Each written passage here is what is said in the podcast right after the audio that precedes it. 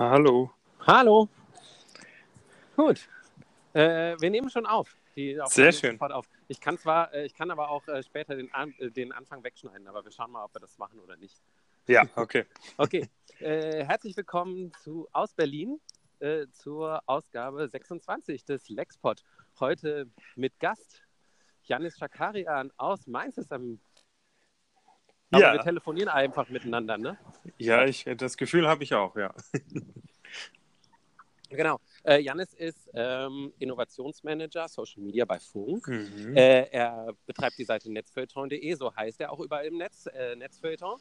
Ja. Und äh, er hat gerade einen 15-folgigen Krimi-Podcast produziert und veröffentlicht namens Mordreport. Ja. Und äh, darüber wollen wir jetzt auf meinem üblichen Weg mal kurz sprechen. Ja. Ähm, erzähl doch mal, wie es dazu kam. Äh, ja, äh, freut mich. Ähm, dazu kam es, äh, dass meine Frau riesengroßer Krimi und genauer Agatha Christie-Fan ist. Und äh, sie hatte letztes Jahr runden Geburtstag und dann dachte ich mir, okay, was, was kann ich da irgendwie machen? Und irgendwie entstand dann in meinem Kopf diese wahnwitzige Idee zu sagen, hey, ich könnte doch aus einem Agatha Christie-Krimi einen Podcast machen. Und aus dieser kleinen Idee wurde dann ein immer größeres Projekt. Ja. Und äh, genau, jetzt stehen da 15 Teile, ist ein Hörspiel. Ähm, es spricht unter anderem William Cohn mit, den man vielleicht irgendwie vom Neo-Magazin Royal kennt oder so. Und auch ein paar bekannte Podcaster. Ja, und das Ganze war viel mehr Aufwand, als ich dachte. wer, wer, ist denn da sonst noch zu hören? Und vor allen Dingen, wie hast du die Leute denn äh, gekriegt? Ähm, da ist zum Beispiel Patrick Breitenbach vom Soziopod mit dabei äh, oder Dominik Hammes von Radio Nukular oder Gavin Karlmeier. Ähm, die drei kenne ich zum Beispiel alle so ein bisschen. Ansonsten sind da viele Kollegen von mir zu hören.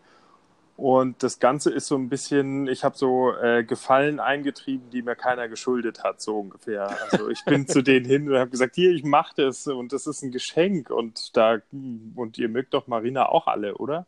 Äh, genau. Und äh, so habe ich die so ein bisschen dazu bekommen, irgendwie da mitzumachen. Mhm. Du ja. selber spielst auch mit, ne? Ja, genau. Ich äh, selber spreche quasi den, den anderen Kommissar, also William Cohn spricht den einen, ich spreche den anderen. Und äh, ja, so ermitteln wir irgendwie in diesem Fall. Ich habe zugegeben, dass ich dich, äh, Moment, ich habe zugegeben, ich muss zugeben, dass ich dich überhaupt nicht erkannt habe. Ich habe die ganze Zeit gedacht, diese andere Figur, das klingt so ein bisschen ähnlich wie Janis, aber das ist er bestimmt nicht. Hast du da, äh, war das jetzt deine erste Hörspielerfahrung von dir selbst oder hast du da schon Vorbildung? Äh, nee, mein erstes, es war tatsächlich so meine erste Hörspielerfahrung. Also ich habe ja irgendwie schon, schon Podcasts vorher gemacht, irgendwie zum Beispiel mit Marina zusammen ja auch gucken und trinken. Ähm, aber äh, so die Idee, okay, ich mache jetzt, schlüpfe jetzt in eine Rolle und deswegen spreche ich auch ein bisschen anders als normal. Also der Kommissar heißt Kommissar Hastig und ist deswegen immer so ein bisschen gehetzt und so. Und das habe ich dann auch versucht, zumindest äh, so zu sprechen. Welches Werk von, also du sagst im Vorspann immer basierend auf einem Werk von Agatha Christie. Ich bin jetzt nicht so der größte Agatha Christie-Kenner. Welches Werk hast du denn adaptiert und wie hast du denn äh, sozusagen die Modernisierung reingebracht? Äh, ja, genau. Das, das Werk ist äh, The Mysterious Affair at Styles, heißt das im, im Englischen. Mhm. Ähm, ich glaube, später hieß es dann das fehlende Glied in der Kette, heißt es, glaube ich, auf Deutsch. Ähm, und äh, das habe ich so ein bisschen genommen, weil es Agatha Christie's erstes Buch ist und damit inzwischen, zumindest in den USA, gemeinfrei. So. Mhm. Und deswegen dachte ich, okay, da wird mir dann niemand auf die Füße treten, wenn ich das adaptiere.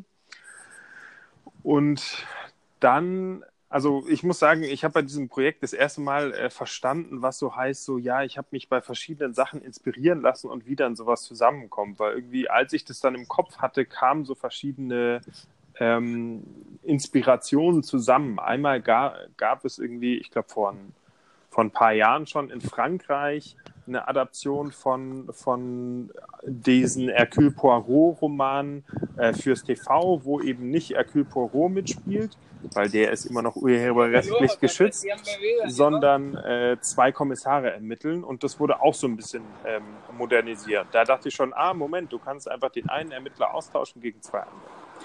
Dann äh, kam dazu die Inspiration von einem ähm, Podcast von Gimlet Media, der hieß Homecoming. Der wurde inzwischen auch, äh, glaube ich, für Amazon Prime, äh, wurde daraus eine Serie gemacht.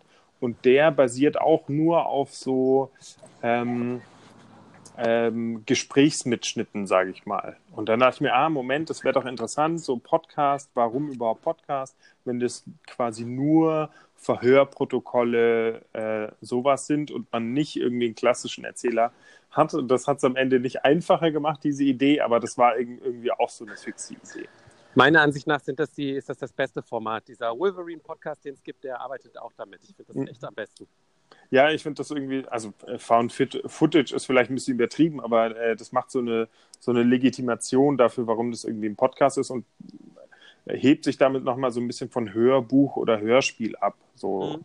Aber es macht es eben nicht einfach, wenn man keine Erzählerstimme hat, die einfach mal sagen kann, sie gehen jetzt dahin oder so. Mhm. Und ne, die Modernisierung war dann, also ich habe dann eben das Buch durchgelesen, mir lauter, lauter Notizen gemacht, irgendwie die einzelnen Charaktere versucht, okay, wie werden die charakterisiert, was sind deren Schlüsselmomente und vor allem hinzugehen und zu sagen, was brauche ich denn, um am Ende zu dieser Auflösung von dem Krimi zu kommen. Ne? Mhm. Also äh, welche Hinweise werden da schon gedroppt, die vielleicht später wichtig sind und so. Ähm, und dann habe ich mir überlegt, okay, wie, wie könnte man das Ganze ins Jetzt äh, äh, transportieren, weil das war irgendwie so ein Stück der Adaption, das irgendwie zu sagen, okay, es wird einfach eine Instagramerin umgebracht, das ist irgendwie, ja, das ist jetzt noch nicht so die Transferleistung. Schwierig wurde es dann irgendwie zu sagen, ja, Moment, aber es ist dann ein bisschen unrealistisch, dass sie sich alle Briefe schreiben und so. Was kann ich denn statt einem Brief nehmen und so? Also wirklich so, du denkst, ja, und wenn das dann nachher für die Auflösung wichtig ist, dann kannst du auch nicht so. Also äh, da war, wurde es dann irgendwie so ein bisschen kreativ, wo man sagen muss, okay, was kann denn das Äquivalent sein und was trotzdem irgendwie haptisch ist. Ja. Ja. Du hast eben schon gesagt, es war ganz schön viel Arbeit. Ähm, wie, wie, hast du es denn dann gemacht, das alles zusammen zu basteln und zu produzieren und zu veröffentlichen und so? Vielleicht interessiert das ja auch jemanden. Ähm, ja, tatsächlich, ich hätte es wahrscheinlich gar nicht geschafft, wenn ich nicht diese Deadline Geburtstag gehabt hätte. Also dadurch war zumindest das, äh, das Drehbuch und die erste Folge dann schon mal fertig. Ähm, und dann zusammenbasteln war dann auch wieder mehr Arbeit als gedacht. Ähm, das war aber ganz unterschiedlich. Also ich hatte ja dann quasi wirklich so eine Art Drehbuch, das habe ich dann einfach ähm, Leuten teilweise geschickt. Also es haben irgendwie auch Menschen aus Berlin und so mitgemacht. Dann habe ich denen einfach eine Fassung des Drehbuchs geschickt, wo ihre Zeilen ähm, äh, gelb anmarkiert war. Habe gesagt, hier sprich es doch einfach mal ein. Zur Not nimm dein Handy und setz dich in den Kleiderschrank und mhm. ähm, mach das da. So. Und ein paar Verhöre habe ich dann aber auch mit Kollegen irgendwie äh, live aufgezeichnet, also, also ja, genau, äh, gemeinsam aufgezeichnet. Und ähm, mit äh, William Cohn habe ich dann irgendwann eine, eine Skype-Schalte gemacht. Der hat das quasi bei sich im Studio aufgezeichnet und ich habe so ein bisschen Regie geführt. Und dann habe ich am Ende das alles äh, versucht zusammenzustückeln. Ja, und dann verschiedene Soundeffekte auch noch aufgezeichnet, irgendwie hier im Hinterhof mal Vögelgezwitscher aufgenommen und irgendwie Autofahren. Und es gibt auch so ein paar äh, ganz gute Sound-Libraries und dann das zusammengepackt. Und am Anfang dachte ich, boah, hört sich das alles kacke an. Und dann muss man aber auch irgendwann akzeptieren, okay, ich bin kein Audio-Engineer. Und dann habe ich gemerkt, nee, das, das passt eigentlich. Also man muss nicht eine, also auch wenn man sich viele Hörspiele anhört, die schaffen ja keine, am Anfang denkt man, ich muss diese Situation 100% realistisch nachstellen. Man muss quasi alles hören, was da passiert. Und es stimmt aber gar nicht. Man muss quasi Akzentgeräusche setzen, die das Ganze ja. sich realistisch anführen lassen. Also irgendwie, wenn es darum geht, dass er irgendwelche Unterlagen findet, dass man dann irgendwie Papier rascheln hört oder ja. so. Ja. Ähm, das, das reicht schon. So. Und man muss ich nicht. Ich finde auch, von, von einigen Ausnahmen abgesehen, entschuldige, dass ich dich unterbreche, nee, von gut. einigen äh, Ausnahmen abgesehen, wo, wo man mal gemerkt hat, okay, das, äh, die Leute sind jetzt eindeutig nicht im gleichen Raum und sind vielleicht auch eher Laiendarsteller, ist dir das äh, soundmäßig sehr gut gelungen. Hattest Vielen du Dank. auch von Anfang an diese äh, Idee, das so, äh, so zu veröffentlichen, so Stück für Stück, wie sich der Fall entwickelt? Mm, ja, das war dann auch also relativ früh die Idee zu sagen, okay, komm, ähm, wäre es nicht irgendwie interessant, ähm, das auch äh, quasi in Echtzeit äh, zu, zu veröffentlichen. Also zu sagen, okay, der Notruf geht morgens um irgendwann ein und dann sind sie nachmittags am, am Tatort.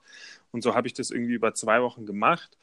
Ähm, ich weiß gar nicht, ob das die beste Idee war, aber ähm, weil es bietet sich auch sehr zum, zum Bingen an. Ne? Also das sind insgesamt, ich weiß gar nicht, sind es irgendwie 45 Minuten oder sowas? Na, mhm. ein bisschen mehr vielleicht. Ähm, also man kann das auch gut weghören und ich merke auch jetzt, die Leute empfehlen es viel lieber, jetzt wo der Fall abgeschlossen ist und sie wissen, okay, die Auflösung okay. macht auch Sinn und ich bin nicht enttäuscht am Ende. Ähm, äh, ich fand es auf jeden Fall cool, dass es halt nicht jede Woche irgendwie und so, so, wo man dann schon wieder ganz raus ist, sondern halt wirklich so alle paar Tage, wo man sich noch erinnert, so ungefähr an das, was halt vorher passiert ist.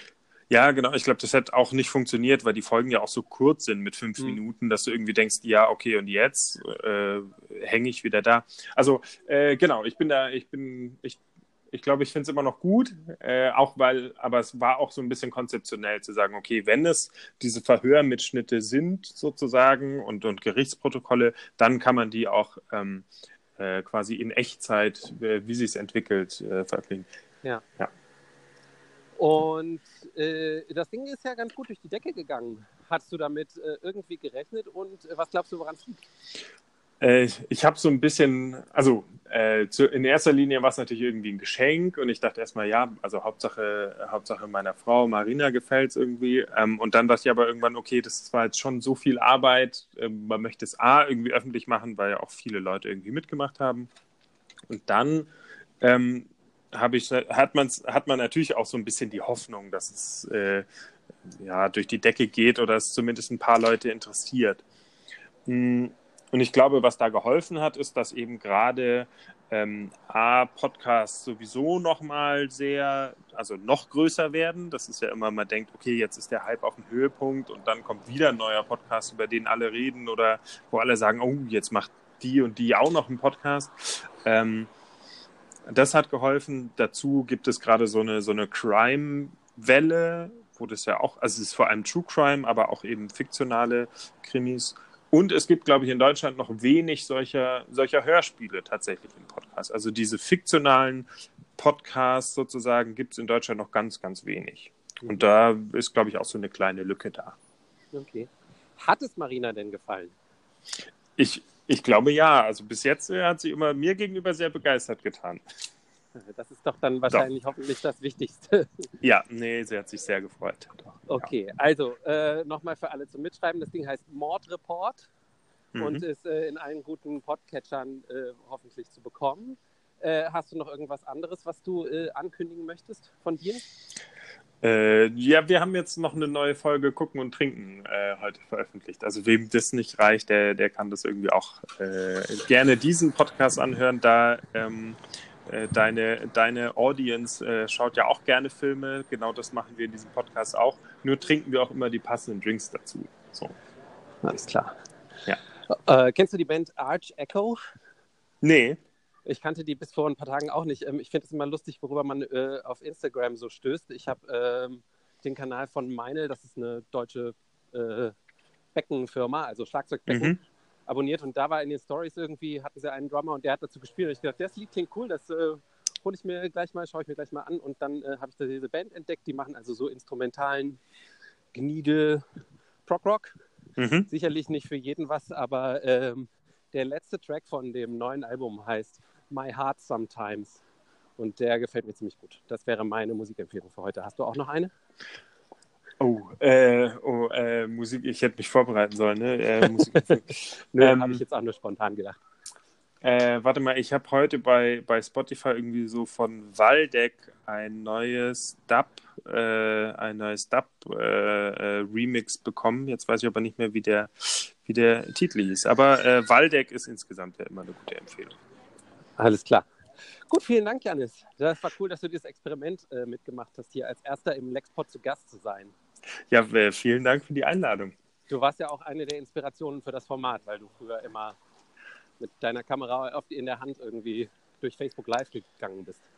Ja, leider hat sich mein Arbeitsweg verändert, deswegen äh, passt es genau. nicht mehr so ganz. Aber ja. da schließt sich der Kreis, das finde ich sehr schön. Ja, finde ich auch. Alles klar, dann äh, habt noch äh, einen schönen Tag und ein schönes Wochenende. Ja, und dir guten Heimweg. Danke, ciao. Tschüss.